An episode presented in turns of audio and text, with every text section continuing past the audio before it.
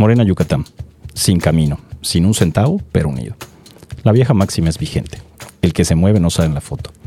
En la imagen que nos regaló el Face hace unos días, vemos ciertas situaciones que ameritan una reflexión para intentar comprender lo que pasa en este partido político a nivel local, porque lo nacional solo entiende un nombre. Digo intentar porque a veces ni los morenos se comprenden a sí mismos. Bajo el pretexto de festejar a Rogelio Castro, el reciente diputado Rafael Echazarreta hizo su respectiva maniobra de unidad. Bueno, la unidad al estilo morena. Guacho regresó a la arena pública. Y es que bien dicen que a la fiesta que no te inviten, no vayas. Y Guacho lleva demasiado tiempo en este negocio para no entenderlo así, ya que eso fue precisamente lo que le pasó en el pasado proceso del 6 de junio, y bajo el pretexto de la veda electoral, su ausencia fue notoria. Y es lógico, ¿por qué el superdelegado iba a estar doblegado ante las formas muy particulares del senador Ovidio y la senadora Verónica? Ahora regresa fuerte y sonriente, y al centro de la mesa al lado de su correligionario Mario Mesh, parece más dispuesto a mediar que a luchar. En estos abrazos y no balazos hay un punto que llama la atención, y es que se sabe que ella tiene la confianza del presidente. A los morenos yucatecos le da más confianza la nativa de Campeche que la oriunda de Tisimio.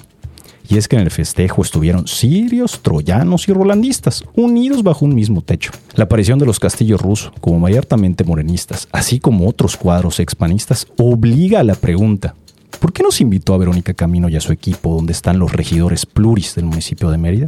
Es clara la respuesta. Ese grupo, esa dirigencia, donde no hay que olvidar que Mario Mesh sigue siendo el presidente, puede tratar con quien sea, sin importar su pasado, incluso como pasa con Jessica Saidem, pero sin imposiciones, de igual a igual.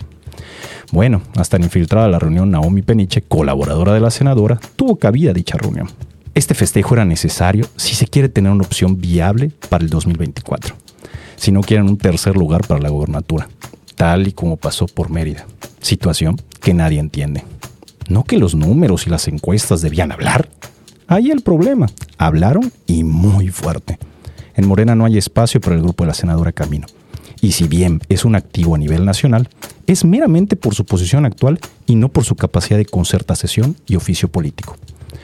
Falta mucho para el 2024, pero los juegos de poder por la batalla de la gobernatura ya empezaron y los morenistas en Yucatán lo saben. Pero pareciera que el grupo del Senado sigue perdido en la elección de este año. La soberbia en la derrota es terquedad. Y si se continúa por ese camino, la división tiene otro nombre, locura política.